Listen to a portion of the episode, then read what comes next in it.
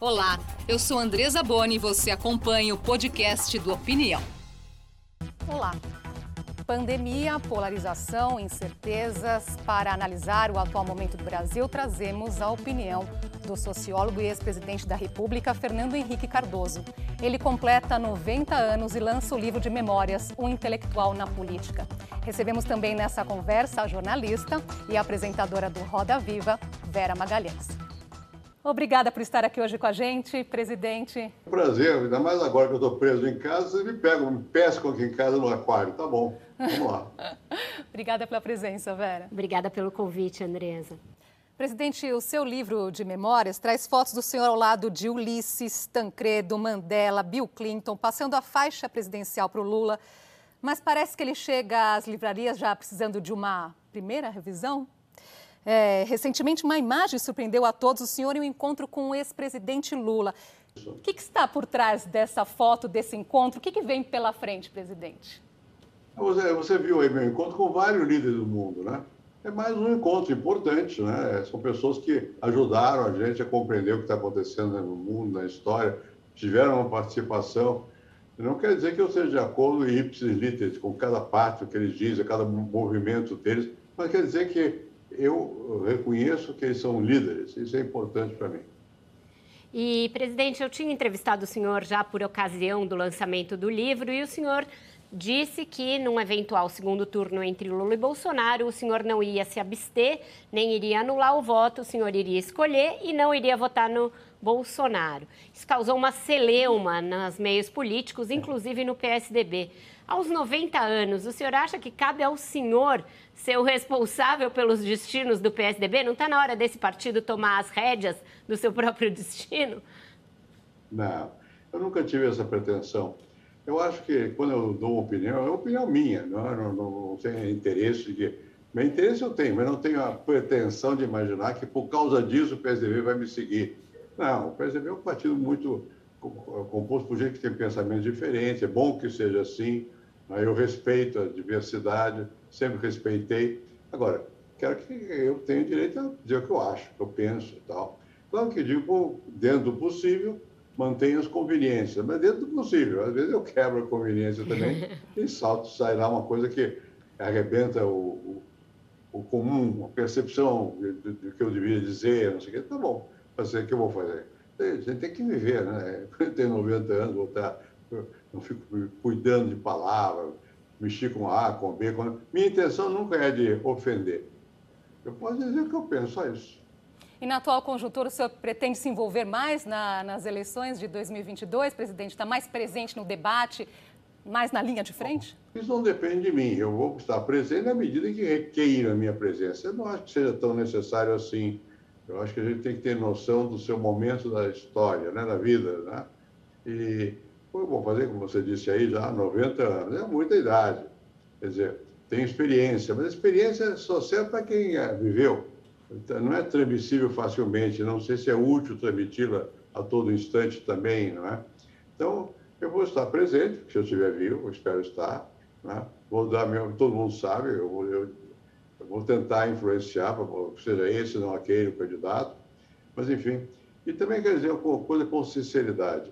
Eu sou membro do PSDB, fundei o PSDB junto com outras pessoas, eh, Montoro especialmente, ajudamos a Bória Covas, ajudamos a fazer o partido. Mas eu não vivo no dia a dia do partido, nem penso que eu sou dono, não. Cada, um, cada partido tem vida própria, as pessoas acabam tendo opiniões. Eu também tenho.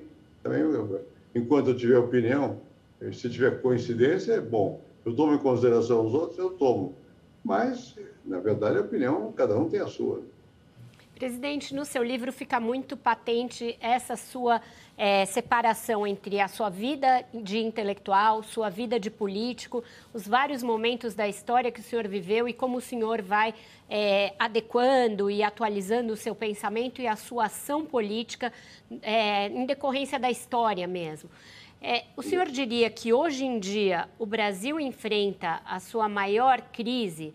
A maior crise, pelo menos, que o senhor viveu, com a conjunção da pandemia, governo Bolsonaro, crise econômica e social? Eu, eu não diria que é a maior. Eu vivi, olha aqui, eu nasci em 1931, faz muitos anos, faz 90, foi bem. Portanto, eu, eu, eu, me lembro ainda do tempo da Segunda Grande Guerra, que foi um momento terrível, né? de muita dificuldade, muita privação no mundo e muita preocupação no Brasil também. Eu, nessa época, eu morava no Rio, meu pai era militar. Copacabana vivia de luto, tinha que botar veludo na janela para não ver luz, não sei o quê. Era uma época perigosa. Eu tinha medo que convocassem pessoas da minha família para ir para a guerra e tal. Enfim, são dificuldades diferentes da dificuldade que nós temos hoje. A que nós temos dificuldade hoje, primeiro tem economia econômica, que nós temos os que têm, têm muito e sempre, emprego, precisa ter emprego para as pessoas. Segundo, democracia. Democracia nós temos, tem liberdade. Houve época que nós não tínhamos liberdade. Houve época, eu me lembro aqui em São Paulo, eu morava no Morumbi nessa época, uma parte do, do regime autoritário aqui. Bom, tocava a campainha à noite, era um susto. Pode ser a polícia para te prender. E por quê? Por nada, por suas ideias. Né? Enfim, isso não existe hoje. Então, eu não acho que nós estejamos no pior momento da nossa vida. Eu acho que é preciso ter noção da história. Há momentos de guerra ou quando tem uma ditadura, é muito pior. Você não tem liberdade. Para começar, vocês, imprensa. É importante, porque é, a informação flui por intermédio da ideia de vocês, registro que vocês fazem, e a gente aprende também.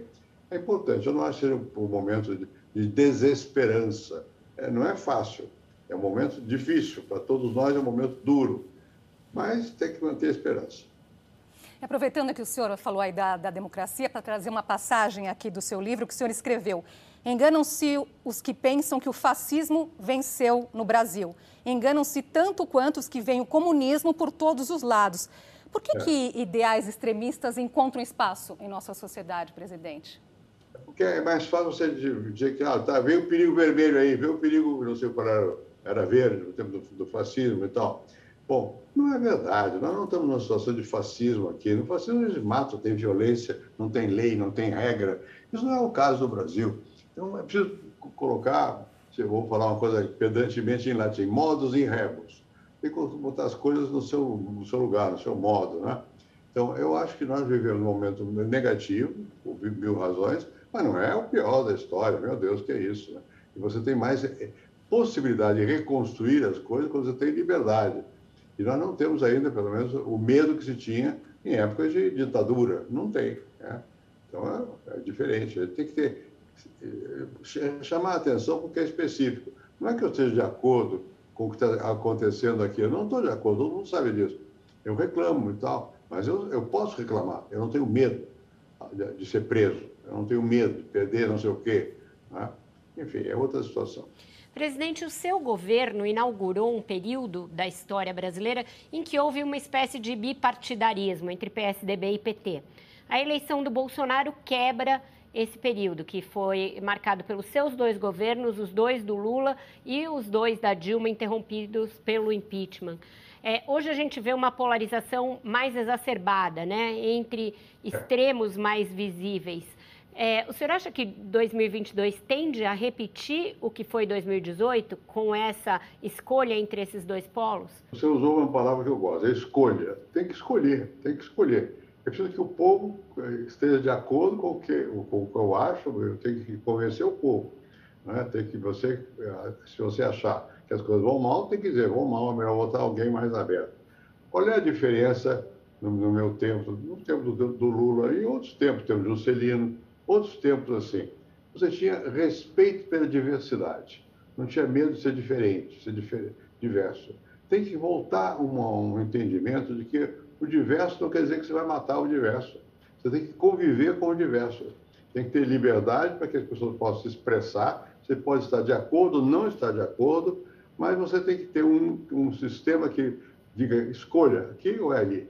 Nós temos escolha. Nós vamos ter eleição. Eu espero que haja candidatos que expressem esse momento é, melhor, o momento do futuro, um futuro melhor, que a gente possa ter mais confiança de que você tem comando e que esse comando não vai ser impositivo, não vai ser você não obedecer vai para a cadeia. Não, obedecer porque tem uma opinião, não vai para a cadeia.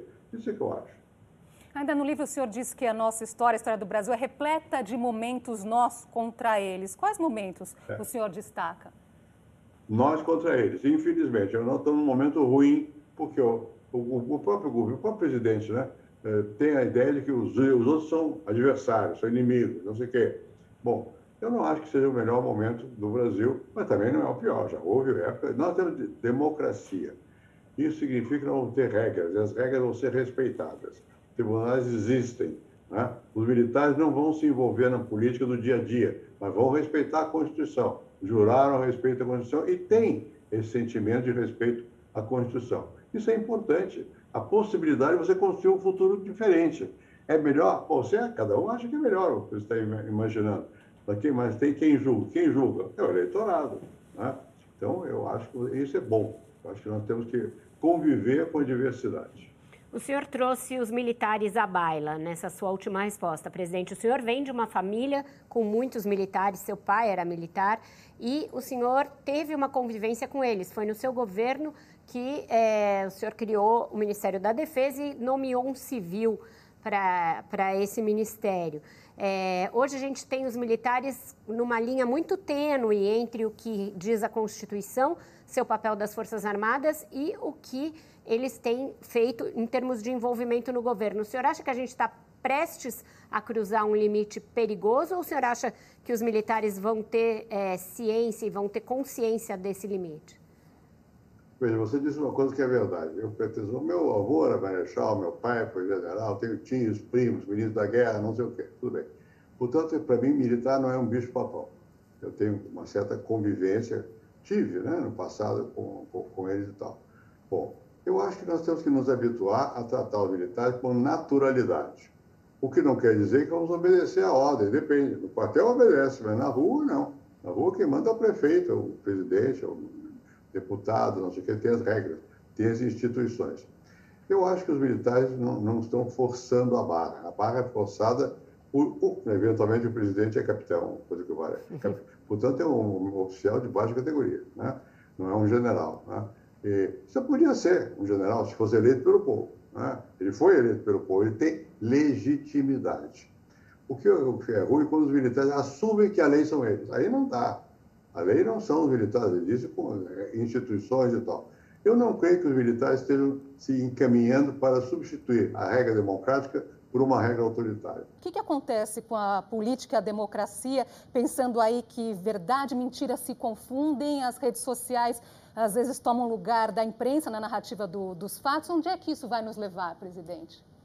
Você levou, trouxe um tema que é muito importante, que é da rede social. Porque hoje cada um pode expressar a sua opinião na rede, ela pesa. Tá? Peso é relativo, mas você vê, tem youtuber, como chamam, que tem milhões de seguidores e tal. Bom, eu escrevo no, no YouTube, não tenho milhões, tenho centenas de milhares, muito bem. Mas é, varia, né? Bom, isso é parte do jogo do poder. Não é só o poder que está formal, que é na eleição e tal. A opinião se forma em grande parte através de vocês, dos jornais, da televisão, do rádio, e também agora cada um pode dizer o que acha. E se tiver peso, pode estar certo, pode estar errado, isso depende da visão de cada um. Mas é, é um componente adicional ao jogo de poder. Nós temos que nos habituar com isso, porque não tem jeito. É, o acesso se expandiu, se generalizou. É bom, é mal, é realidade. Enfim, esse é parte da nossa vida contemporânea. Mudou o jogo? Mudou. Eu acho que antigamente era muito mais fechado, agora é mais aberto. E tem que habituar. Mas, presidente, queria ouvi-lo, continuando essa conversa, porque a gente tem uma situação no Brasil em que o presidente da República é um grande é, propagador desse tipo de prática e se beneficia dela. Bolsonaro foi eleito muito em razão de um sucesso que ele já fazia nas redes sociais e que os partidos e a imprensa meio comeram bola. É, o senhor acha que a eleição de 2022 tende a acentuar essa presença, essa importância da desinformação e das redes sociais?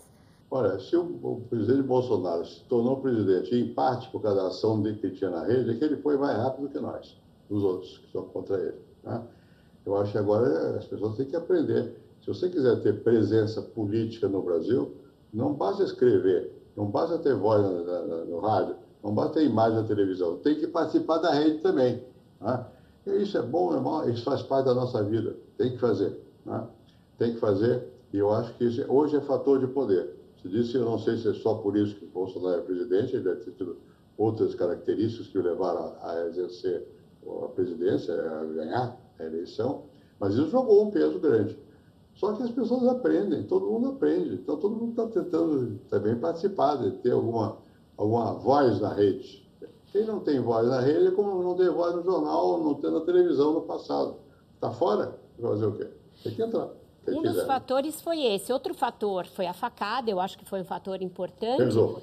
Mas um fator muito é, também decisivo foi o sentimento antipetista e de combate à corrupção. Isso com a volta do Lula ao jogo, ao jogo político e um certo desgaste da Lava Jato, talvez esteja fora do cenário em 22. O senhor acha que o antipetismo foi sublimado? Não, eu não creio, não. Eu acho que existem muitos setores da sociedade brasileira que ainda veem o perigo do PT, do Lula, não sei o quê. Eu não acho assim, eu não acho. O Lula já foi presidente e o que aconteceu? Nada de tão significativo. E o Lula teve, a, a, acho que a virtude de, ao, ao, ao, se aproximar dos ricos, não esquecer os pobres. Né? Isso é bom, não é mal, é bom. E, bom, e, e tomar algumas medidas que favorecem os outros. A, a, tem que aprender. O Bolsonaro aprendeu alguma coisa com esse processo todo. Eu não vejo o, o Lula como um fantasma. É, não vejo. Eu acho que ele existe, é, faz parte. Eu vou votar nele? Não, nunca disse isso. Não é meu, se for possível, né? Ficar A contra B contra. Aí que fazer o quê? Você escolhe A ou B ou nada. O senhor disse que o presidente Bolsonaro aprendeu com esse processo, aprendeu o quê? não sei se ele aprendeu, não. Eu acho que não. Eu acho que não. Ele, ele ganhou através desse processo, ele conseguiu imantar uma parte da população, ele representa essa parte da população. Isso tem que ser levado em conta também. Ele está lá, foi eleito pelo voto, né? fez campanha, ninguém levava ao pé da letra o que ele dizia. E ele, ele, eu não conheço Bolsonaro, eu fui senador, fui ministro, fui presidente, nunca vi na vida. Erro dele? Não, erro meu. Não ter percebido que ali havia um, alguém com potencial de crescer. Né? Bom, então, paciência. Agora, isso quer dizer que eu estou de acordo? Não, isso é outra coisa. Mas você tem que lutar com a jogando as cartas da realidade. Ele faz parte do jogo da realidade. É, então, se você tiver conta, dizendo o que está contra, por que está contra, o que é, que é melhor, qual é o caminho. Se não houver isso, ele ganha de novo. Né? Os fatores políticos podem ser mais fortes do que os econômicos. No momento que nós estamos, a economia não está lá uma maravilha, tem desemprego, e eu, eu acho que o governo dá menos atenção do que acho que seria conveniente para a massa de pessoas que está sem trabalho, sem renda, portanto. Né? Isso vai continuar assim. Eu torço para que não, porque eu torço pelo Brasil. Independentemente do governo, meu, minha primeira torcida é para que o Brasil encontre um caminho. Esse caminho passa pela economia, não acaba na economia. Não é só isso, é mais do que isso. Mas a economia é importante. Nesse momento, o presidente da República vai se defrontar com uma situação difícil, porque é uma situação de desemprego e de pouco vigor na economia. Nesse momento, daqui até um ano, quando tiver eleição, não sei se vai ser assim ainda, mas tomara que haja modificação. Não é só por isso que você ganha ou perde. Para ganhar ou perder, você tem que falar algo que toque no sentimento das pessoas, na emoção das pessoas. Não é só a economia. Tem que ter alguém que expresse um caminho. Já disse aqui, estou apenas repetindo. Tem que ter alguém que seja capaz de você dizer, eu vou com esse. Vem, alguém que diga, vem comigo que vai dar certo. Às vezes é um sonho, mas o sonho conta na política. Você tem que ter um sonho bom, não pode ser pesadelo. Se você ficar só recalcando o pesadelo, é, já perder. Presidente, uma autobiografia é um trabalho muitas vezes arriscado, não é? Porque algumas coisas é. podem ficar de fora para outras entrarem. Isso aqui não é autobiografia. O intelectual na política é mais biografia intelectual. Eu falo um pouco de mim, mas mais, mais é da vida, minha vida intelectual, né? E o que, que... que ficou, de, o que, que, ficou de fora, presidente? Que o senhor pensou, ah, melhor esquecer ah, ou é melhor que esqueçam? Não, você, você sabe que eu faço o seguinte: pensa que eu pego algum documento para escrever? Não, eu escrevo. Depois, se saiu, saiu. Né? Não, não, é uma coisa. Eu gosto de escrever, não me custa muito escrever, eu gosto, passa o tempo e tal. E eu tenho memória, por enquanto, né? Por enquanto eu ainda tenho memória. Dizem que a memória de velho fica mais a memória do passado. É possível. Nesse livro eu tenho memória do passado. Né? Procuro rememorar minha vida intelectual, eh, as pessoas com que eu trabalhei, o Roger Florestan Fernandes, o Roger Bastille, o Alain Touraine e vários outros, o Albert Hirschman. Eu tive a sorte de viver em vários lugares, várias situações da vida, né? que me levaram a ter um certo conhecimento da, da minha época. Eu, eu conheci muitos intelectuais. Sartre veio aqui ao Brasil, chegou, foi, fui discutir com ele, foi jantou lá em casa, ele a Simone, não sei o quê. Enfim, eu, eu, eu vivi com certa intensidade o meu, meu momento. Né? O que eu procuro transmitir nisso aqui é a minha vida intelectual. Sai de vez em quando, porque é misturado, né? A coisa política vem junto, não tem muito jeito, né? Mas é, eu, foi a ênfase maior era na minha vida intelectual, os contatos que eu tive, com o que, que eu tive, o que, que aconteceu, porque eu fui virando meu modo de perceber as coisas, de que maneira isso aconteceu. O que o senhor ainda almeja entregar, produzir, dizer nesses 90 que vem agora, que começam? Vamos lá, primeiro, eu não gosto muito de aniversário, jamais gostei de festa, não sei o que e tal. Eu fico um pouco acanhado. Acanhado é difícil, eu não sou acanhado. Mas você, o velho já passou por muitos, muitos, imagina, 90 anos, é muita coisa, né? Você precisa se recordar do que aconteceu e tal. Agora, do ponto de vista da minha formação e tal, é claro, eu já eu não parei de ler, nunca parei de ler. Eu continuo tentando ler, tentando, porque não dá para você ter a mesma, a mesma rapidez de espírito que tive no, no, no passado. Mas eu eu leio desde a vida inteira, desde que eu era estudante, eu, tinha, eu, lia, eu lia literatura. Minha paixão era pela literatura. Depois é que foi para sociologia, para economia, não sei o quê e tal, e coisas de, mais, mais de política. Mas eu tenho um livro, eu começo a olhar. Eu começo a olhar, eu gosto de ler e tal. E se eu posso escrever, eu escrevo também.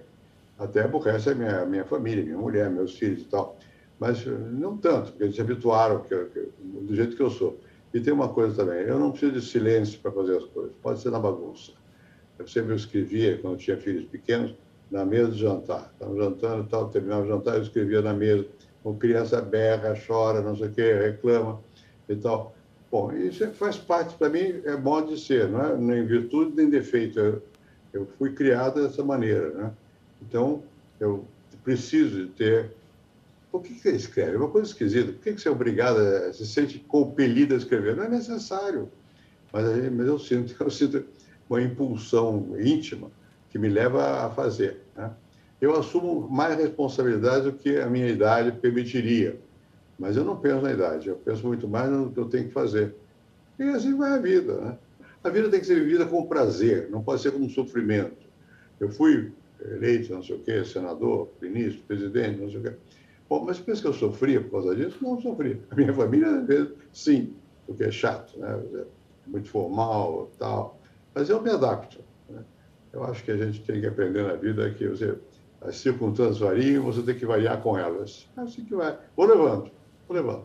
Pensa que eu estou fazendo algum sacrifício de falar com vocês? Não. Faço propaganda, claro, do livro, né? não de mim. Eu já era. Né? Mas, enfim, tem que ter noção do que você é. Estamos chegando aqui ao final, então, para terminar, presidente. O senhor conta no livro que uma conversa com Bill Clinton, ele disse: Quando vou a um país, sempre pergunto do que esse país tem medo e qual o seu sonho. Como é. o senhor responderia hoje a essa pergunta? O que, é que nós temos medo no Brasil? Perder a liberdade. E qual é o nosso sonho? É dar emprego a todo mundo, crescer a economia. Tá? Isso é uh, o Brasil. O Brasil é um país que se move, que se move porque tem medo de perder a liberdade, quer liberdade.